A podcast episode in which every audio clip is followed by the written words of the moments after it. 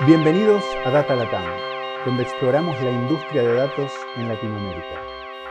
Hace una semana estuve en Boston en la conferencia ODSC, Open Data Science, y tuve la suerte también de pasar por MIT y encontrarme con mucha gente, eh, gente muy interesante, profesores, alumnos, estudiantes, todos haciendo cosas interesantes en el mundo de los datos.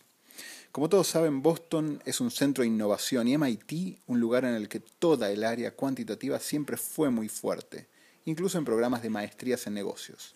Como muchos saben, eh, cerca de MIT está el MIT Media Lab y en el Media Lab también eh, están haciéndose cosas muy interesantes con visualizaciones y con datos. Tuve la suerte de encontrarme en este viaje con un buen amigo y emprendedor, Cristóbal Piñera, que actualmente está haciendo su MBA en la Escuela de Negocios de MIT, en Sloan. En este podcast, Cristóbal nos cuenta un poco acerca de su historia como emprendedor, lo que ha hecho en el pasado, algunas de las cosas que, ha vivido, y puntualmente se mete después a explorar un poco lo que está pasando en MIT en el tema de datos, las oportunidades que ve, y sobre todo hablarnos de una oportunidad en la cual ahora está trabajando, que mezcla eh, varias de sus pasiones, incluyendo datos y fútbol. Los dejo con Cristóbal. Bueno, Cristóbal, buenísimo vernos, che, después de tanto tiempo. ¿Por qué no contás un poco de, de pre-MBA, qué es lo que estuviste haciendo con Hopin y después nos metemos en todo lo que estás haciendo acá en MIT ahora? Bueno. Primero presentate vos, así tu background, de qué estudiaste. Gracias, Diego. Eh, bueno, yo tengo una carrera un poco no tradicional en el mundo del emprendimiento, soy psicólogo, psicólogo social. No sabía eso, wow. Después de eso Trabajé mucho en temas de políticas públicas en, torno a la innovación y el emprendimiento de Fundación Chile y Fundación País Digital, encargado del área innovación. Y después empecé mi primer emprendimiento con Hopin, lo cual era un móvil web clipper enfocado a cómo hacer más intuitiva la captura y almacenamiento de datos en dispositivos móviles, esto pensando en la época del lanzamiento del iPad, con lo cual empresa levantamos capital en San Francisco, eh, escalamos bastante, hicimos partnership con Evernote, pero lamentablemente no monetizamos como había que hacerlo. Ajá, pasa. Y ahí, de eso mismo, de esa experiencia y con el mismo equipo y la misma empresa, o sea, creamos AppCity, la cual es una empresa que trabaja en el área de Smart Cities. Estamos ayudando a los gobiernos a comunicarse mejor con su ciudadanía usando Machine Learning, usando localización en los dispositivos móviles ayudando en el fondo a personalizar la, la, entrega de información para mejorar la eficacia de esta. Desde ahí me vine a hacer el MBA a MIT, un MBA muy enfocado en temas de data scientist y en temas de emprendimiento e innovación. Y aquí estamos hablando hoy día contigo. no, buenísimo, buenísimo. Contame un poco eh, por qué te interesa tanto la parte de data science, qué estás viendo ahí como oportunidades y después nos metemos en este venture que estás armando ahora que está muy interesante. Bueno, yo creo que desde la industria es muy fácil, sobre todo cuando uno está en, en, el mundo de la innovación y emprendimiento, darse cuenta de, de, la tendencia que existe hoy día hacia Big Data, hacia, en el fondo, el edge que te puede dar trabajar, entender y trabajar con data que tengas disponible, ya sea pública o privadamente. Eh, los diferentes modelos y yo personalmente tuve una experiencia donde en Hopin tuvimos, teníamos mucha data privada nuestra y trabajábamos con herramientas de terceros como Mixpanel, como Kissmetrics, como otras versus el poder usar nuestros propios modelos programando en Python, en R directamente como, como Chief of Marketing o como Chief of Sales. En el fondo eso fue una historia un poco personal y, y me interesaba mucho poder trabajar ese, ese, lado. No me cabe ninguna duda que una tendencia que lo único que le queda es crecer. Hoy día cuando uno habla de Big Data es como cuando hace un tiempo alguien o la innovación, es una palabra que está manoseada, que todos usan, pero pocos entienden, pero para allá va el mundo. Y, y, me interesa mucho adquirir la herramienta, me interesaba mucho aprender a, a utilizarla de la manera más adecuada y poder aplicarla a cualquier futuro venture que, que emprenda. Eh, solo para curiosidad y nos metemos ahora en otro tema, ¿qué tipo de materias estás viendo acá que tienen que ver con data science o que te están metiendo en este mundo? Sí. Bueno, MIT es un, enfoque muy analítico, un enfoque muy matemático y acá tenemos materias como Data Models Analysis, eh, Analytic Edge, que una, a todo esto Analytic Edge es una materia que está abierta en, a través de la plataforma vocacional de MIT, es la más popular, y la plataforma vocacional de MIT es ETEX, y cualquiera puede tomar ese curso. Eh, es una introducción muy buena a todos los, a los modelos de, de, de, de, Machine Learning, de trabajo de data, de regresiones, optimizaciones, eh, Random Forest, eh, CARTS y muchos otros modelos de procesamiento de data. Eh, también Analytics for Management, eh, y hay un, hay un sinfín, Intro to R, Intro to Python, hay un montón de ramas que no son solamente de, del MBA, sino que son de Computer Science y que uno tiene acceso a tomarla.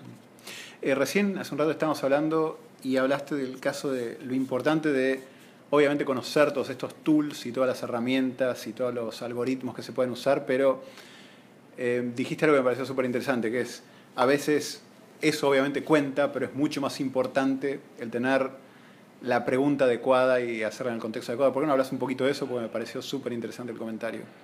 Sí, bueno, acá cuando uno empieza a meterse en estos modelos siempre hay muy buenos ejemplos de cómo se ha aplicado esto en, grandes empresas. Netflix, Google, eh, Facebook, Amazon. Y siempre encuentras casos donde la utilización de Machine Learning y de, de data models eh, lo ha ayudado a ellos a optimizar eh, profits, a reducir costos, a anticipar tendencias del mercado o incluso a, entender mejor los clientes, a anticiparse a conductas. Hay millones de aplicaciones. El problema es que, como yo lo veo, es decir, cómo uno obtiene la pregunta, que es la idea unida para su industria, que eso va cambiando de lado a lado, pero yo creo que lo más difícil es encontrar la librería adecuada para poder contestar esa pregunta. En el fondo, digamos, si yo quiero aumentar mis ventas, entendiendo mejor, por ejemplo, en AppCity, qué comunas debieran ser las que yo debería vender.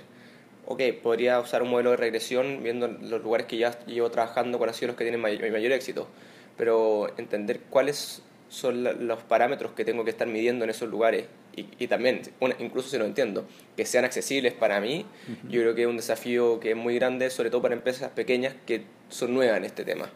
Bien, Buenísimo, buenísimo. Y ahora quisiera que nos cuentes, este es un podcast para gente que le interesan los datos en Latinoamérica, así que a muchos en Latinoamérica nos interesa el fútbol y vos estás haciendo algo que es súper interesante, me pareció muy divertido y mezcla data, fútbol. ¿Por qué no contás un poquito de, esto? Bueno, sí, como buen latino aquí vinimos a reivindicar la palabra fútbol, sacando el tema de soccer del, del lado. Y un poco lo que yo estaba buscando para el proyecto, que es un proyecto que nace como un proyecto académico, que vamos a trabajar durante GFC, que es un una aceleradora de MIT, busca juntar varias pasiones que tengo. La tecnología, por un lado, claramente, eh, analytics eh, y deporte. Y nuestra idea es ayudar a los equipos de fútbol a incorporar la data dentro de su toma de decisiones esto ya existe a nivel profesional. Grandes equipos como el Manchester, el Real Madrid, Barcelona usan soluciones profesionales que tienen equipos de data scientists, eh, tienen eh, hardware, pero son soluciones que cuestan más de 100 mil dólares. Sin embargo, la tecnología que hoy día se utiliza para medir gran parte de esto ha decrecido sus costos exponencialmente en los últimos 10 años. En el fondo ya un heart rate monitor, eh, un GPS, un, un, un, un, medidor de oxígeno, son cosas que son triviales de encontrar. Entonces nuestra idea era cómo llevar esto a un, al completo opuesto de lo profesional, que son los equipos amateur que en Latinoamérica tanto conocemos. Equipos amateur me refiero a equipos que juegan una liga eh, recurrentemente, que hay un alto nivel de compromiso con el equipo, eh, que hay una pasión muy muy grande por el fútbol, un compromiso con mejorar, pero que no tienen acceso a ningún tipo de tecnología porque A, no las conocen y porque B, no tienen tampoco el presupuesto. Bien. Entonces nuestra idea era construir una solución de software y hardware que ayudara a los equipos a ciertas métricas claves que los pudieran ayudar a, a mejorar su, cómo entrenan y cómo juegan.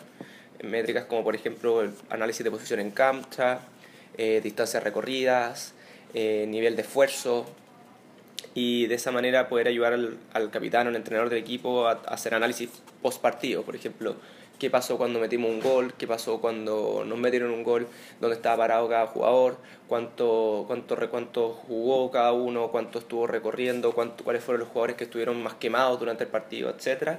y idealmente usar toda esta data para mejorar su estrategia. Qué bueno, qué bueno. Eh, este podcast también enfoca justamente a eso, al tema de emprendimiento en temas de datos y creo que sería buenísimo que seas exitoso con esto porque mi equipo de fútbol podría jugar mucho mejor. Estamos de acuerdo que sería buenísimo. Nada, muy, muy, muy interesante. Mira, muchísimas gracias, mucha suerte con eso y bueno, eh, estamos en contacto entonces. ¿De qué equipo eres, Diego? Ah, bueno, en Costa Rica del Saprissa, en Argentina de River y obviamente hinchando por Argentina en el próximo Mundial, a ver si esta vez no nos quedamos con el segundo puesto. Muy bien, muy bien. Bueno, gracias Cristóbal. Abrazo. Gracias por acompañarnos en nuestra exploración del mundo de ciencia de datos en este Data Latam Podcast. Cada dos semanas encontrarás un nuevo episodio en datalatam.com o iTunes. Si te gustó este podcast, déjanos comentarios en Facebook.